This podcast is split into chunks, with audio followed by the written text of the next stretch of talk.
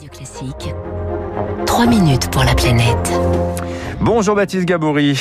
Bonjour Dimitri, bonjour à tous. Allez, petit retour en arrière. Je parlais de 2016 justement. Vous nous emmenez ce 11 février 2016, il y a 5 ans jour pour jour, était adoptée euh, la loi Garot contre le gaspillage alimentaire. Euh, texte qui prévoit notamment l'interdiction pour les supermarchés de plus de 400 mètres carrés de jeter leurs invendus. 5 ans plus tard, Baptiste, la loi est-elle efficace?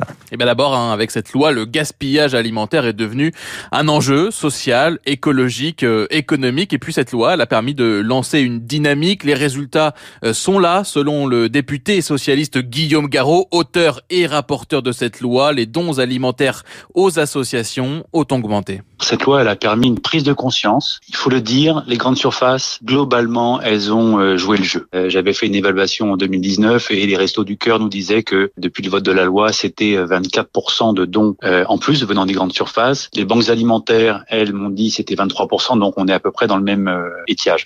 Et c'est tout un écosystème qui s'est développé ces dernières années autour de cet enjeu avec désormais euh, plusieurs startups comme Too Good To Go qui mettent en relation consommateurs et commerçants pour écouler à prix réduit les invendus. C'est ce que fait également la startup Phoenix qui joue aussi le rôle d'intermédiaire entre les supermarchés et les associations. Oui, il y a eu un effet, il y a eu un avant-après, ça c'est une certitude. On l'a vraiment senti nous au niveau de notre activité.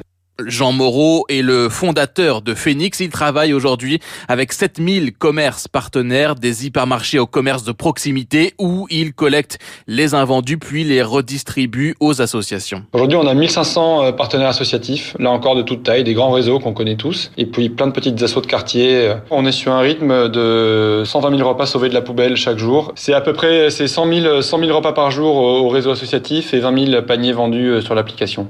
Pour lui, hein, les dirigeants de supermarchés ont pris conscience de ce gaspillage, ont pris conscience également de la demande sociétale, mais ils ont aussi, et c'est très important, un intérêt économique. Les invendus, ça coûte cher, euh, ça a été produit, c'est pas vendu, et il faut payer pour les détruire. Et donc nous, notre promesse, c'est qu'on transforme un centre de coût en un centre de profit, et soit les invendus sont revendus à prix cassé sur l'application Phoenix, mais c'est toujours du chiffre d'affaires additionnel pour le magasin, donc on prend une commission là-dessus, soit lorsqu'il donne à une association caritative, il peut récupérer une réduction d'impôt, puisque le don en nature euh, ouvre droit à une réduction d'impôt qui est de l'ordre de 60% de la valeur du don.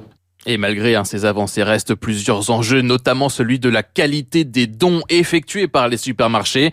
Qualité pas toujours au rendez-vous, selon le député Guillaume Garot. Je ne peux pas accepter que euh, certains considèrent les associations de solidarité comme des centres de tri de leurs invendus. Par exemple, des produits qui arrivent euh, à l'association alors qu'ils sont euh, du jour de péremption pour des produits frais, des fruits ou des légumes qui sont impossibles à redistribuer parce que leur état l'en empêche. Ça, c'est pas possible.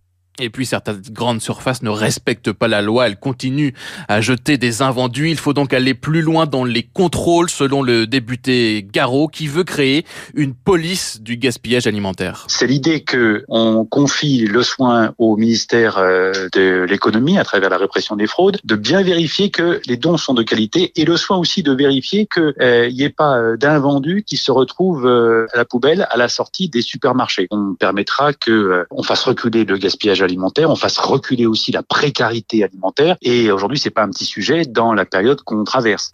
Sa proposition de loi vient d'être adoptée hier en commission à l'Assemblée nationale. Elle doit encore passer en séance publique. Un chiffre, Dimitri, pour terminer. un chaque année en France, ce sont 10 millions de tonnes de nourriture consommable qui sont jetées. Merci Baptiste.